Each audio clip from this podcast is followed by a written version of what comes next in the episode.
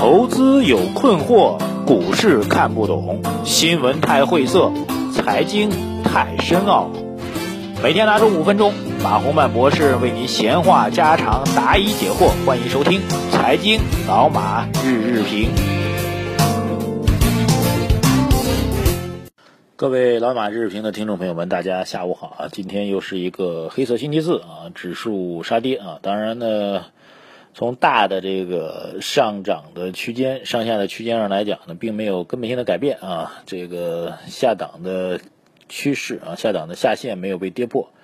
呃，原因呢，就是我这几天一直在讲的啊，国企改革其实是一个又红又专的板块啊，这是真正符合主旋律的板块。这个主旋律呢，应该会得到呃新闻联播的大力支持和帮助啊。但是国企这个主旋律呢，这两天就前期涨太猛了，所以本周给杀下来了。上下来之后呢，顶上来的这板块，这哥们儿啊，正金、汇金啊，这俩兄弟实在是不给力啊。这个我早上也提到了啊，这两天我提到的吧，昨天早上提到的，整个的选股那是毫无章法啊，这个乱七八糟瞎搞，所以就那你就当你上涨的比较高的时候，它就比国企还要难以持续啊，国企还能够有效的持续一段，它就更难持续，所以这就。成为很大的问题，所以你冲不上去嘛，就而且质地又那么差，乱七八糟的搞股票，然后最终的指数就会顶不住，所以这是一个比较大问题。问题的核心在于，呃，基本面不良好的情况下，需要这个有主流的能够带动人气的板块来拉升，但是这个主流的能够带动人气的板块必须是又红又专的啊，是能够引发这个市场多方面的共鸣的板块。那么正金板块现在不行啊，国企板块也不行啊，暂时还不行的话，那怎么办呢？只能下跌。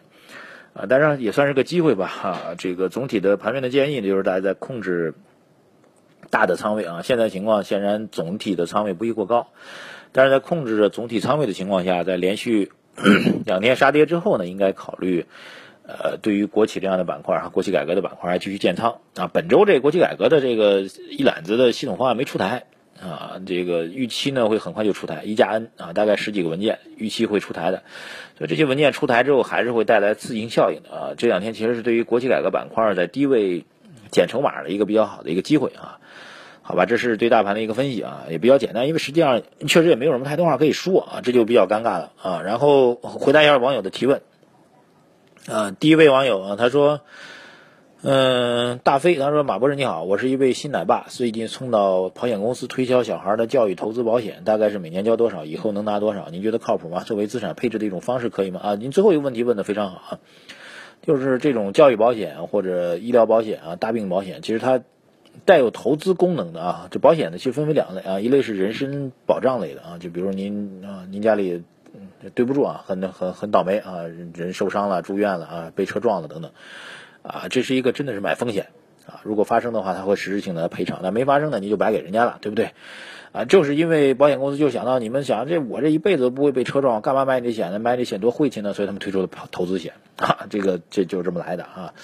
呃，包括带有投资功能的连接险之类的啊。实际上，保险公司给投资险的收益率都不是很高，我觉得这还是比较正确的啊。所以，实际上对您来说做一个权衡吧。如果您这笔钱，您通过其他的理财渠道，当然您是锁定的，比如去做教育的啊，去做这个，呃，就以教育为例吧，去做教育的投入，那您还是锁定的。您有其他的更好的投资理财的渠道，那您就不用买保险公司的这个教育投资险啊，它的收益率回报不算高啊，而且很简单，保险公司养了那么一大帮子精算师啊，精算师干嘛？就是算账的，算账的目的呢，就是让您亏让他赚，对不对？哈，所以您考虑啊，锁定投资资金，您自己的收益能不能超过？保险公司给的这个收益率，那您能超过你就不用买，不能超过嘛，那就对吧？ZHH，他说目前股市不稳定，纸黄金是不是一种相对稳妥的投资方式？纸黄金的纸黄金是这个特点就是不能够交割了，就是你纸黄金是不能够变成黄金实物来提取的，所以纸黄金的波动会比较大，它实际上是没有实物来作为这个这个交割的或者套保的一个保障的。啊，相对稳妥，纸黄金我倒个人觉得不是很好投资啊，特别是美国的经济和美国的美元。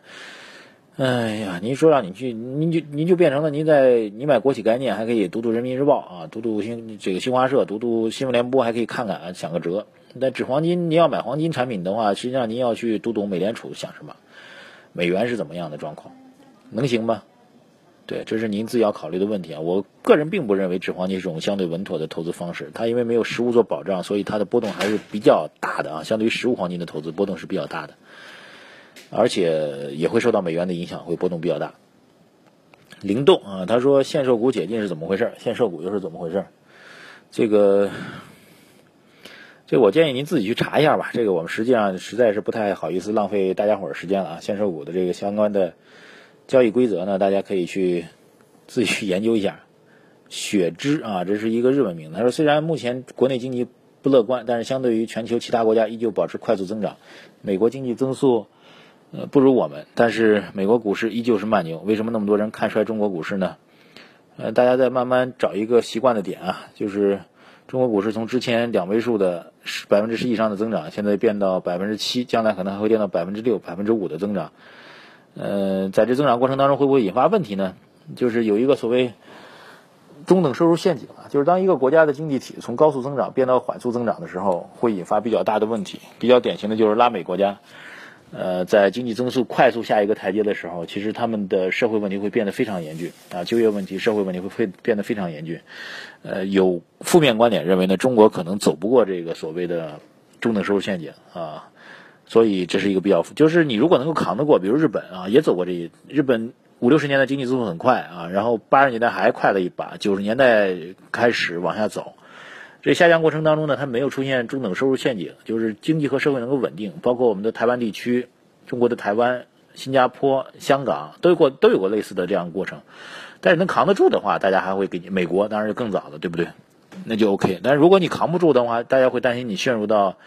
类似于拉美国家这种长达几十年的经济的衰退，然后长达几十年的社会的动荡、剧烈的贫富差距啊，这个就比较担心了。所以是这样一个问题啊，所以担心的不是中国增速百分之六到七比美国还是快嘛？虽然美国增速在反弹，对吧？但是大家担心的是你下降过程当中社会能不能承受？叮咚，美元存在银行或者做理财有换不回来的风险吗？银行可能到时候强制只给等值的人民币吗？强制接汇什么意思啊？这个美元存在，因我我其实讲过，每个中国人每年可以换的美元的额度是相当于五万美元的外币嘛，对吧？有了这个，您就可以去换了。您只要在这额度当中，这我们的党和国家是值得信赖的，好不好？他不会坑您那点私人财产的。呃，换成人民币，如果美元其实这是一个资产配置了，你为什么非要把它换成人民币呢？你既然持有美元的话，你就看好美元的升值的前景，你为什么在换美元的时候，你就用美元资产来做一个保值了？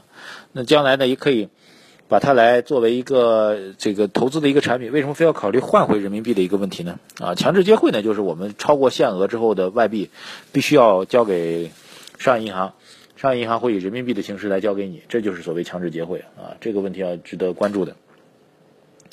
十年啊，马老师，他说讲讲国企改革的具体内容，零改是否属于国企改革？资产重组不代是不是就代表国企改革？这个我们专门会在我的微信群里面啊，这个微信公号里边会做一个关于国企改革的一个详细内容，我们正在准备，各位到时候来关注一下吧。所以还是提醒您关注我们的财经马红曼的微信公号。啊，马是一匹马的马，红是红色的红，慢是三点水的慢。啊，继续回答大家问题啊，八月十九号的问题啊，咖啡心情，他说您前几天做头脑风暴关于互联网汽车，我想问问您对未来汽车产业和自动驾驶技术的看法。自动驾驶技术，我给您告一个实话，现在无人驾驶的技术在高速公路上已经可以实现了啊，因为路况比较简单啊，速度的波动也比较简单。呃，现在。